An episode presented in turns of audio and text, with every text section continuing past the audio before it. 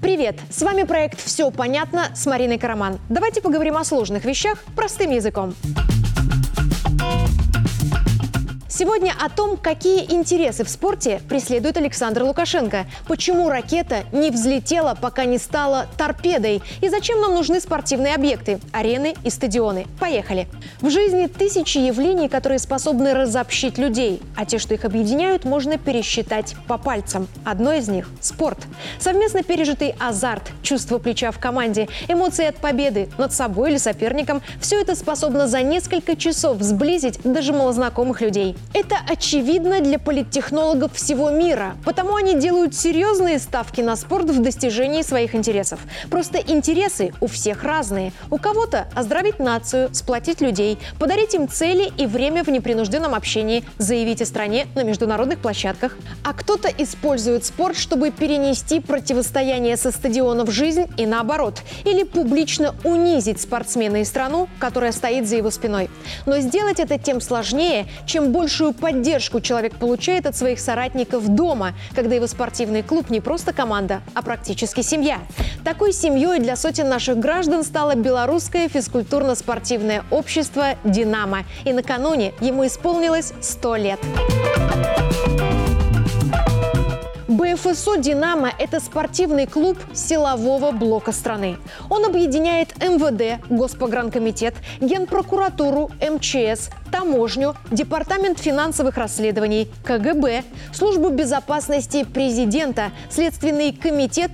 То есть люди, которые нас защищают, решили, что вместе будут заниматься спортом, чтобы укреплять свое здоровье и подавать пример другим. Сообщество проводит тренировки, организовывает соревнования и, что важно, дает возможность тренироваться детям. У «Динамо» по всей стране сеть спортшкол Олимпийского резерва, в которые могут приводить своих детей все белорусские семьи семьи, вне зависимости от того, имеют они отношение к силовым структурам или нет. А история БФСО «Динамо» началась еще в СССР. Сообщество создали 18 апреля 1923 года, чтобы стражи закона и порядка великой страны были крепки не только духом, но и телом. «Динамовцы» стали легендой советского спорта, а их объединение – настоящим братством. Союз развалился, но уничтожать «Динамо» никто, разумеется, не захотел. В 91-м его просто документально вписали в спортивную инфраструктуру суверенной Беларуси. В 2004-м Александр Лукашенко своим указом наделил «Динамо» статусом республиканского государственно-общественного объединения, а в его уставе обозначил задачи в интересах страны. Развитие служебно-прикладных видов спорта, сотрудничество с международными спортивными организациями, подготовка будущих олимпийских чемпионов, организация соревнований и пропаганда здорового образа жизни. Помните, каждый использует спорт в своих интересах. Устав БФСО «Динамо» наглядно демонстрирует, какие интересы в спорте преследует наш президент. Служебно-прикладные виды спорта – это тренировка навыков, которые напрямую связаны с работой участников сообщества. В случае с «Динамо» – силовиков.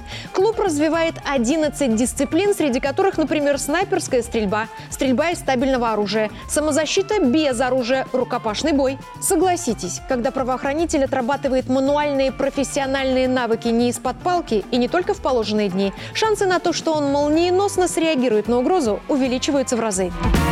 Thank you.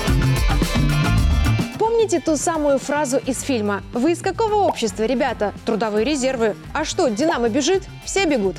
Если внимательно посмотреть на турнирные таблицы по разным видам спорта, то можно найти очень много похожих названий. Вот, например, тоже «Динамо». В СССР в чемпионате по футболу в высшей лиге играли Минская, Московская, Киевская, Тбилисская. Это нет нехватки фантазии, это принадлежность к одному обществу. Такая же ситуация со «Спартаками». Это общество зародилось в Москве, на Пресне и его принадлежность к предприятиям пищевой промышленности. А локомотивы – это представители железной дороги или спортивные клубы армии. Здесь понятно, к какому ведомству относятся команды – вооруженные силы.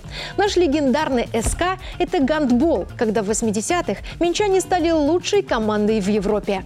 Спортивные сообщества и клубы есть у многих профильных организаций и градообразующих предприятий. Например, футбольный клуб «Торпедо Белаз» – это детище завода карьерных самосвалов в Жодино. Он тоже родом из СССР. Появился в 1962 Сначала назывался «Ракета», потом «Автозаводец». В 1969-м получил свое легендарное имя «Торпедо», и вместе с ним пришел успех. Сейчас команда активно играет, а клуб готовит новое поколение торпедовцев в своей детской юношеской спортивной школе. Похожие истории в багаже у Новополоцкого «Нафтана», Солигорского «Шахтера». Особняком стоит Борисовский «Батэ». Он подарил болельщикам немало волнующих минут, ворвавшись в Лигу чемпионов. Все эти клубы играют по сей день, и каждый из них тренирует детей. В нашей стране вообще особое внимание к развитию детского спорта. Например, в 2006 по распоряжению Александра Лукашенко в Беларуси возродили республиканскую спартакиаду школьников. Каждый год в стране проходит больше 100 турниров для детей. Это соревнования по футболу, гандболу, биатлону, республиканский хоккейный турнир на призы президента. В 21 и 22 годах по Беларуси колесил культурно-спортивный фестиваль в Итоке «Крок до Олимпу». В небольшие города приезжают артисты, спортсмены и лекторы. Разбивают ярмарку, концертную площадку и несколько дней проводят квесты, соревнования, выставки, а под занавес – живой концерт. Люди приходят с детьми. Для них на площадке фестиваля всегда есть снаряды, чтобы попробовать себя в разных видах спорта. Малыши могут примерить потенциальное хобби. Родители всерьез задуматься о том, в какую секцию отдать ребенка. А организаторы получают возможность присмотреть перспективных спортсменов. Для гостей праздника это всегда большой плюс. Среди организаторов итогов – Национальный олимпийский Олимпийский комитет и Федерация профсоюзов.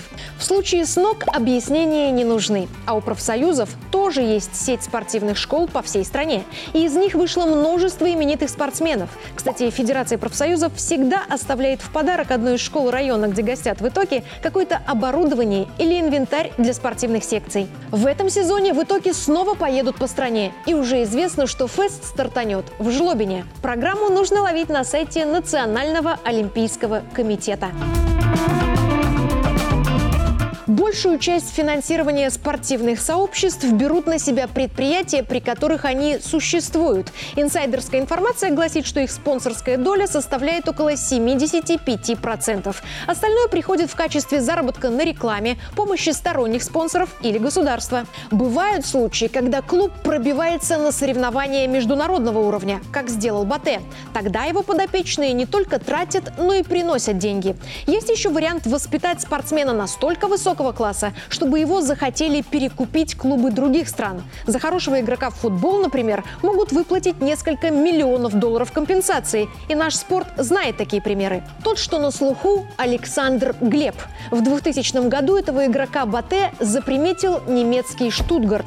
Стороны договорились о переходе, а сумма трансфера составила 150 тысяч евро.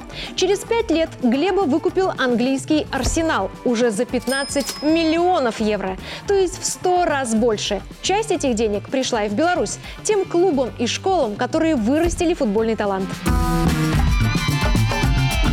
Главная польза, которую государству несут спортивные сообщества, это здоровая нация. Здоровая не только физически, но и ментально.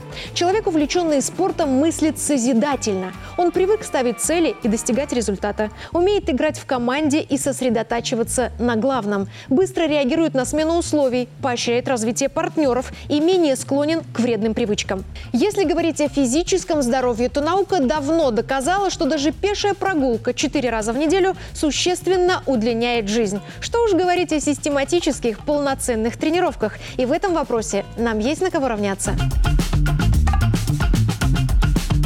Все как на школьных уроках физкультуры. Равняться нужно на первого. На того, кто, несмотря на загруженный рабочий график, всю зиму выходит с клюшкой на лед, не упускает возможности пробежаться на лыжах и окунается в прорубь в крещение. Кто сделал развитие физкультуры и спорта одним из приоритетов социальной политики Беларуси? Кто создал в стране инфраструктуру, которая позволяет купить то, что в норме за деньги не купишь – здоровье?